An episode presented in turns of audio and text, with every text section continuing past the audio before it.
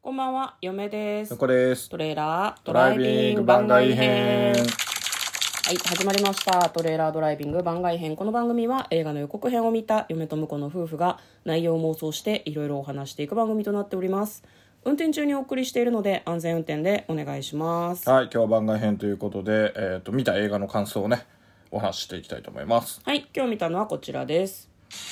ミラベルと魔法だらけの家2021年11月26日公開の作品です。我々はあれですか ?Amazon プライムで見ましたそうかです。ねはい多分、多分。多分いやあの有料だったんですけど、確か300円ぐらいだったかねレンタルがそうっすかねうんまあ、あの見たんですけど今日はまあネタバレありで感想を話していきたいと思います、まあ、予告編があれだよねなんかそのミラベルっていう子が魔法が使える一家に生まれるんだけど、なぜか魔法が使えないはいはいで、まあ、他の人たちの能力を使って、まあ、なんだろうな町の人や自分たちの家のためにいろいろやってるけどミラベルにはちょっとなんかそういうことができないみたいな、でなんかそれをちょっと負い目に感じてるみたいな感じの予告編でしたけどそうですねはいどんな妄想したか全く覚えてないけど、ん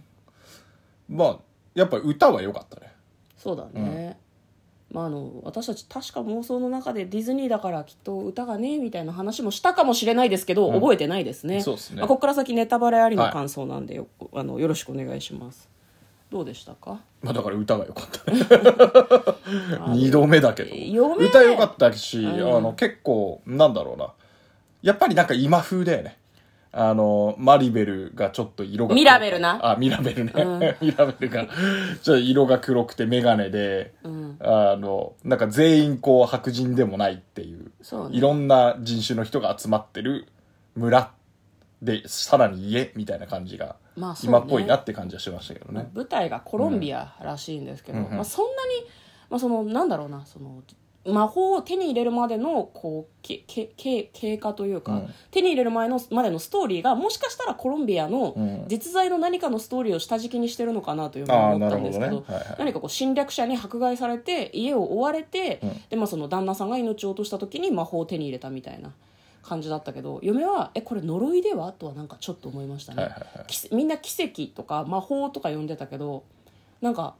こうその魔法を手に入れたことでみんなその超能力を手に入れたんだがその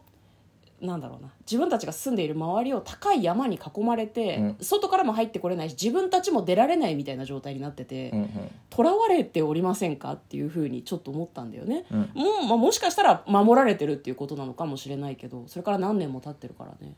なんかちょっと不穏な感じを嫁はちょっと最初から受けたんだよねでさ結局さ、能力を手に入れたことでみんなが苦しむっていう話だったじゃないですかあまあ、家族はねその能力を正しく村のために使わねばみたいなそうそうそうよりん洗練していかねばみたいなねそうなんか家族からの重圧もあるし、自分で勝手に感じていたプレッシャーみたいなのもあるらしくって、で嫁は見ててこれ最後はみんながそのプレッシャー、うん魔法という名の呪いから解放されて、うんうんありのままの自分で生きていくみたいな話かなと思ったら最後魔法戻ってくるじゃんそうねびっくりしちゃった、はいはいマジでと思ってあれどどうでしたその魔法戻ってきちゃううんまあ戻るよねとは思ったいけどやあ本当うんうんだから僕的にはあのこれやってた時期11月去年のうんで近い時期にあの、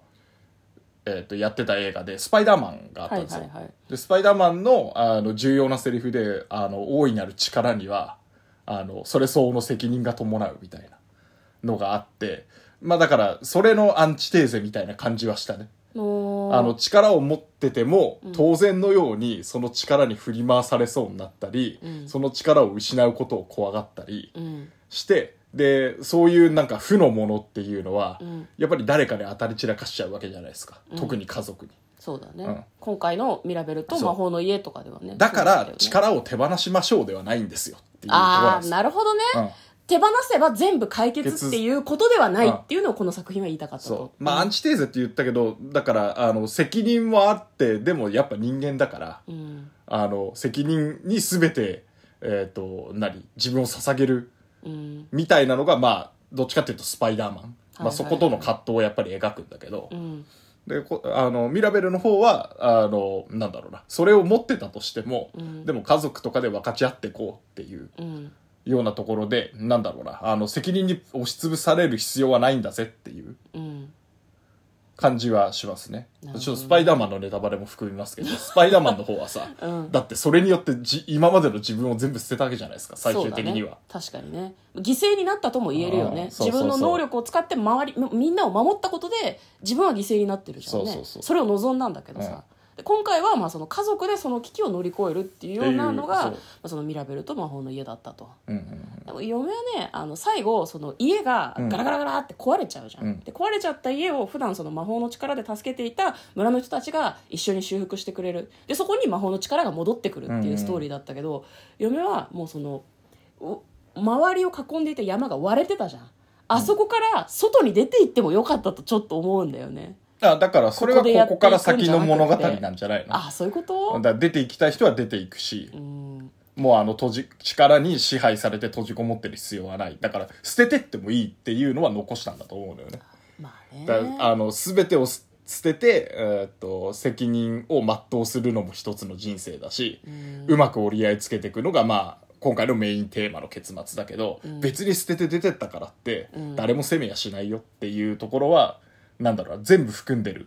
うんように作ったのかなとは思いますね。なるほどね、